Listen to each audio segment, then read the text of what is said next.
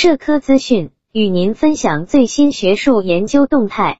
大家好，欢迎收听中国社会科学网音频节目。一月二十三日，北京市科协前沿科技伦理与公共政策智库基地工作会议在线举行，围绕前沿科技伦理与公共政策等议题，与会专家学者进行了交流讨论。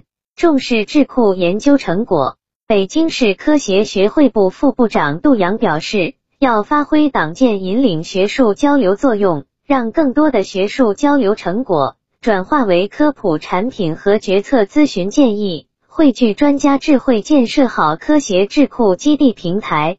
中国人民大学哲学院教授刘大春表示，咨询研究是智库基地的重要工作。也是人文社会科学三大重要功能之一。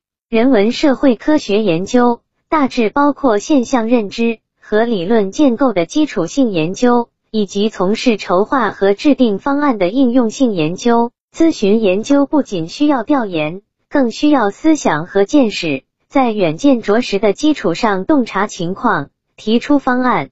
因此，要加强人文社会科学的基础性研究。鼓励原创性的、启发性的理论观点，同时，决策咨询专家既要关注现实，又要超然物外，以便形成客观独立的高质量决策咨询报告。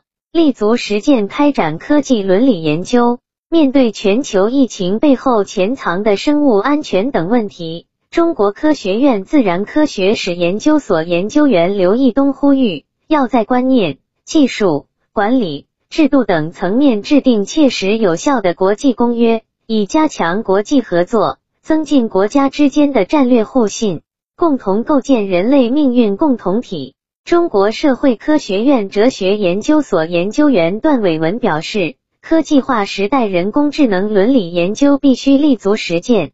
面对深度科技化的社会，要在了解不同参与主体痛点的基础上。通过多种形式构建积极的共建性的人工智能伦理研究共同体。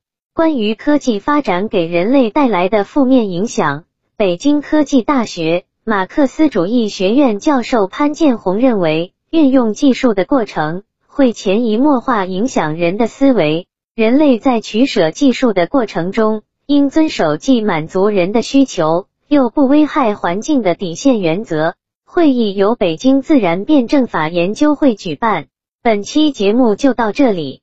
如果您想收听更多音频节目，获取更多学术资讯，请关注和订阅中国社会科学网。